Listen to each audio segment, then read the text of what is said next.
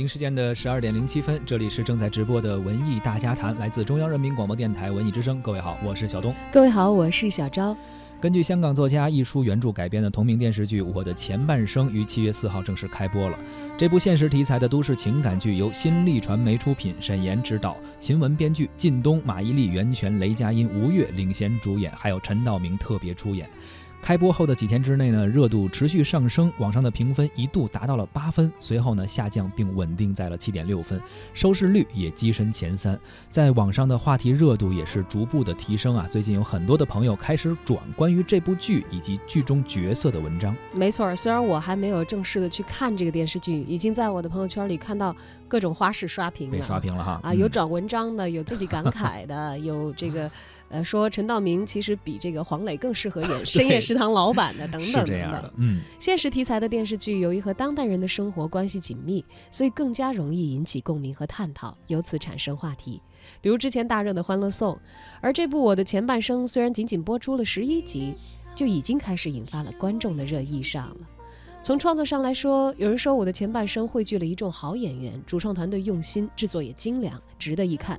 也有人说电视剧对于剧本改动太大了，甚至有一点伤筋动骨。而从内容上来看，这其中的角色和他们所经历的事情，或许正是打到了当代人的痛点。是，究竟打到哪些痛点了？今天我们的节目就来关注一下这部正在热播的电视剧《我的前半生》。不知您是否看过了？也欢迎参与到我们的节目互动中来，关注微信公众号“文艺之声”，发来文字留言，还有机会获得电影票。本周一零六六观影团邀请大家在七月十五号本周六的中午十二点集合万达国际影城北京怀房店，我们将包场推出 3D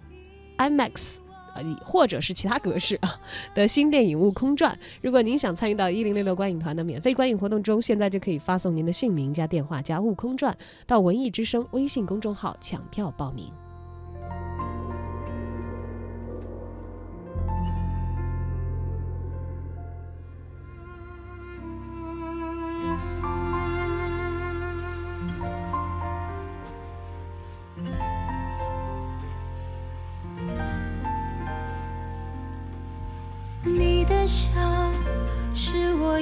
幸福的味道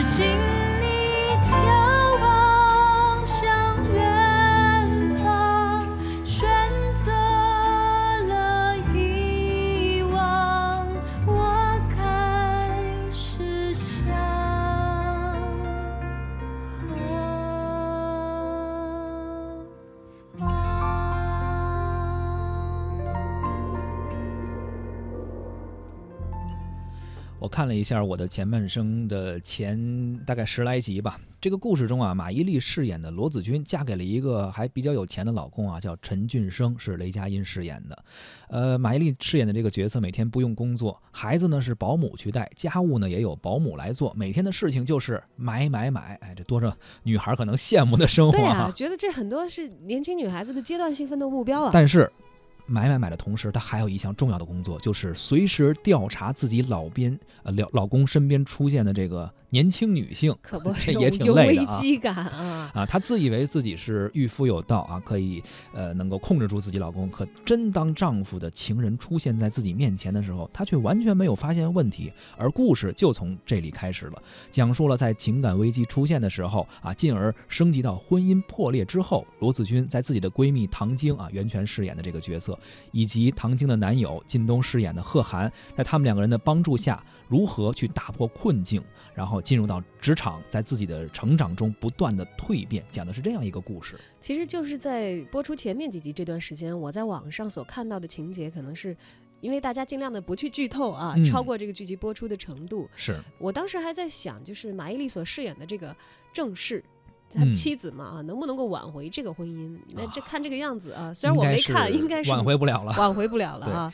也有很多人讲说，这部剧其实它就是试图从婚姻和家庭、职场等等多个维度去刻画当代人情感世界的很多很多个不一样的困境。没错，曾经一手炮制了《辣妈正传》、呃《虎妈》《猫爸》等热播剧的新力传媒，他们的制片人黄澜当时也说啊，说我的前半生不仅仅是某一个人的故事，而是当代社会的一个情感画卷。他说这部作品呢，就是想跟大家交流一下当代人的婚姻观。剧中每个人对爱情啊、对婚姻都有不同的看法，啊、有着丰富多元的价值观冲突。在他看来，尽管如今 IP 剧中古装玄幻题材比较盛行，但是他相信都市情感类的作品更容易引发当代人的共鸣。其实我跟这个制片人的看法是一样的。嗯你说如果让我去看那些古装和玄幻，我可能过了那个年龄了。我觉得人生有不同的季节，大家关心的内容会不一样啊。嗯，如果是这样的聚焦都市婚恋题材，或者大家不同的婚姻观、社会观的话，只要我觉得他演的是那么回事儿，让我觉得真实，应该是很有兴趣吸引像我这个年龄的观众，就是。它能引发到你的共鸣，或者说能够打到你的痛点。嗯，因为修不修仙什么的，我我打雷闪电，我也就开个玩笑说是不是有道友在渡劫，我真的不会觉得那跟我的生活有任何的相连啊。是的，，你看，呃，咱们就举最近这几年吧，其实早都不用说，比如说当时《奋斗》啊等等特别火的时候，也是很多年轻人毕业之后迷茫啊，关于爱情，关于事业，包括前一段时间，就最近这两年，像《辣妈正传》是关注呃。生育和女人以及家庭的影响，而这个虎猫呃猫爸也是关注教育给家庭带来的冲击，包括大丈夫、小别离也是那个教育嘛，教？育的问题，嗯大丈夫、小丈夫，这是爱情观。嗯，而现在的这部《我的前半生》，关注的是哪些人的生活，又击中了哪些人的痛点呢？其实，呃，我们文艺大家谈的媒体观察员柴路静老师，大概就是被打中的那一部分的观众啊 很。有感触啊。我的前半生 容易被人误以为是溥仪先生自传的电视剧，看样子是火了。我想这与剧中深夜食堂的老板陈道明有关，跟马伊琍、袁泉、吴越三位演员的演技有关，跟靳东的颜值也有关，更多的是跟都市的职场风云、阔太太逗小三儿永恒的饮食男女纠葛有关。这部剧前期并没有铺张的宣传，我听到风声是在朋友圈里看到的。看了开头，竟也没有马上联想到师奶作家一书的小说。其实三十年前我读过这本小说，记得当时是被子君的脱胎换骨激励着，也开始了女性主义思想的启蒙。人到中年再看这部剧，除了兔死狐悲，对于婚姻中的女性有了更多的思考。从电视剧完全不同于小说的开篇说起吧。电视剧用大概十集左右的长篇幅去铺垫子君俊生的离婚，以及子君在这个过程中的沉沦与挣扎，是更触动人心的。年轻人恐怕是会对子君爱且不幸怒其不争。嗯，我看到弹幕里还有人骂他轻贱二货，但恰恰是这样的改编，才更贴近当下都市婚姻中女性与这个世界的缠斗。当工作压力、经济收入产生巨大差异的时候，家庭的分工模式和运行状态就不再是我父母那代人双职工，磕磕绊绊地拉扯着几个孩子长大，夫妻吵吵闹闹、鸡飞狗跳，但大多数还能凑合着白头偕老。现在的家庭不再是一个稳定的社会分子了，而是在工作、金钱、阶层、见识、感情以及各种偶然因素作用下的动态平衡结构。有人开玩笑地说，离婚意味着女性更加强大而自由。看起来呢，女性在爱情、婚姻上有了更多的选择，但是无论是哪种选择，最终还是会被一个老问题羁绊：女性价值的坐标总是在男性的参照系统中标记。比如说，剧中强大的职业女性唐晶，独立而多金，但三十多岁不结婚会被人说成到老孤苦无依。全职的家庭主妇子君看起来富足娇贵、阖家圆满，但面临离婚困境时，不但失去了经济来源，而且个人价值系统彻底崩塌，被人看成是没有生存能力的小白兔。离异的职业女性玲玲呢，带着儿子辛苦工作，被人说成拆散别人的家庭是为了攀龙附凤，寻找最终的归宿。而剧中的男性呢？除了在貌美娇妻和体贴助手间斗争游移的俊生，还有英俊多金的钻石王老五贺涵，动辄世事的小酒馆老板老卓以及市侩圆滑、到处撩妹的合伙人罗平，哪一个都不是离了女性就会失去成功光环的人。换言之，女性没有般配的男性为伴，怎么都不算成功。而男性的成功定义，只要是事业有成，则足矣。这部剧里头还有个有趣的角色，就是子群的丈夫白光，全面阐释了一个男性失败者的内涵。事业失败，则家庭不和，则被亲属白眼相加，而他自己显然也没有办法正视自己事业的不成功，在这种情况下，更缺乏营造家庭和美的能力。与事业成功而家庭不和的男人一样，他们都有借口把这归罪于家庭中的女性，而女性在哭天抢地之后，也会陷入自责或者不服。我想，女性真正的强大在于与男性平衡，与世界和解。幸福的命门在于不断的学习，精神独立。斗争与屈从都不是目的。这部剧的现实意义就在于此吧。引人思绪万千的良心剧，才能有后劲十足的活力。希望它虎头熊腰，豹尾不负观众。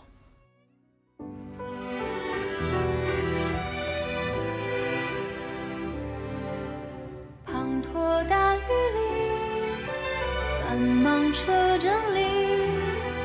你的脸为什么还是那么清晰？我屏住呼吸，看着你离去的身影，为什么我的心么时候开始习惯有你在？你的电话号码总会时时打来，我的心将我出卖，有一丝丝期待你会为我找过来。滂沱大雨里，繁忙车站里，什么还是那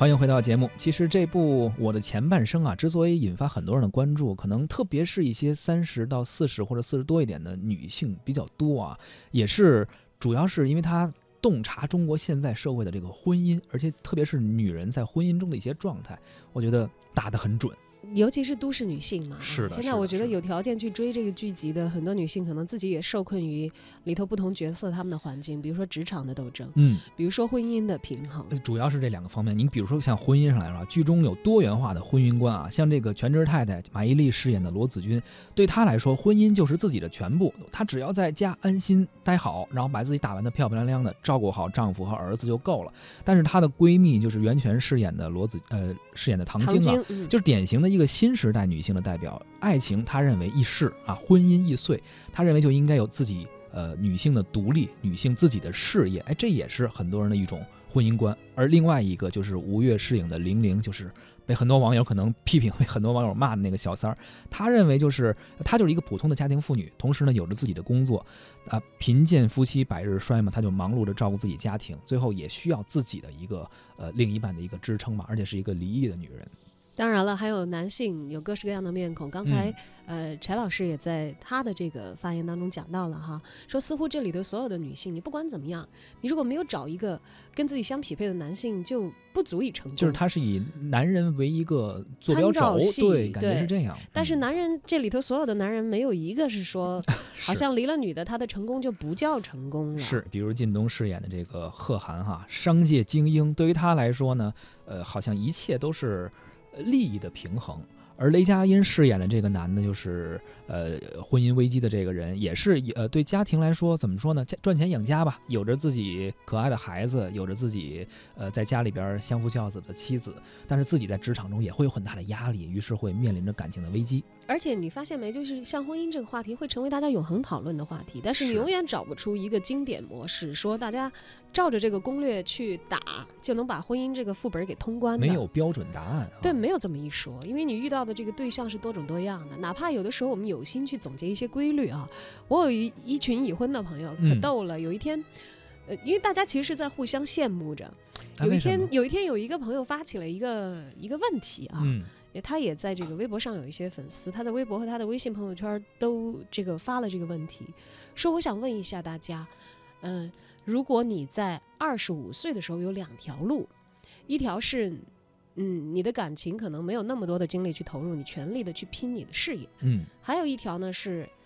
嫁得高富帅，从此放弃你的事业，你选哪一条？啊、后来有统计的结果或者大家因为他是一个跟我差不多年龄的人，嗯。他在二十五岁的时候选择的是这个嫁给高富帅，啊。但是他也他嫁给高富帅，他们是经营他们的家庭家庭企业啊，就是嗯。等于是夫妻店嘛。嗯嗯。呃这个是一个可能你觉得是双向都平衡的，但是在他的感觉里，他觉得是牺牲了自己单独去奋斗的一种可能性。他是而且后来是绝大多数时间女主角嘛。对是嗯回归家庭的。因为他当时做这个问题征集的时候还没播这个剧啊，嗯但是现在呢，他其实还是处在一个很多人都很羡慕的一个婚姻状态里。最后这个问题的结果，他说我发现了没有解。二十五岁那年选了事业的人，全都后悔。如果有机会，我那会儿应该嫁给高富帅。而嫁给高富帅的人，现在全都后悔说，我应该在那个时候有我的事业。因为越到后来，尤其孩子多了，家庭嗯变得越来越需要你去投入精力的时候，嗯你成为一个家庭的管理者的时候，你更加不可能有一份好像离开家庭之外自己去投身其中的事业了。其实我觉得啊，就是家庭啊和婚姻这种事情啊，更像是一种平衡。两个人刚刚开始谈恋爱的时候，可能是各各有各的一个状态，然后选择结婚啊，一定是一种平衡。比如说这个女孩年轻漂亮，这是她的一个权重；男人呢，可能哎不是很帅，但是呢事业上哎比较有潜力。但是随着你看郎才女貌，男男人的才华不见得增不呃不断的增长，越来。可能事业越有成，但是女人其实这个面貌啊、美貌啊，可能在逐渐走下坡路。但是这个时候，如果她没有一个她增加自己权重的能力的话，比如说也有自己的事业，或者说呃生孩子可能是一个权重，或者把孩子教育的非常好也是一个权重，就是这种平衡如果被打破了，可能会出现问题。所以我认为，其实女孩无论怎样选择，在不同的年龄段都有一个自己的一个给自己加权的一个机会吧，这样平衡不会被打破，才会一直顺利的生活下去。对，就是你无可厚非，就是有的时候你会感觉到好像，呃，男权社会的评价体系的确是给女性，不管是在职场还是在人生的其他的界面带来的极大的压力。但你想想，男女平权这个事情，大概是我们在近一个世纪嗯，才能够真正感觉到的，特激动是吗？就是 生在了新社会。对对对，我真的是有这样的一个感觉啊，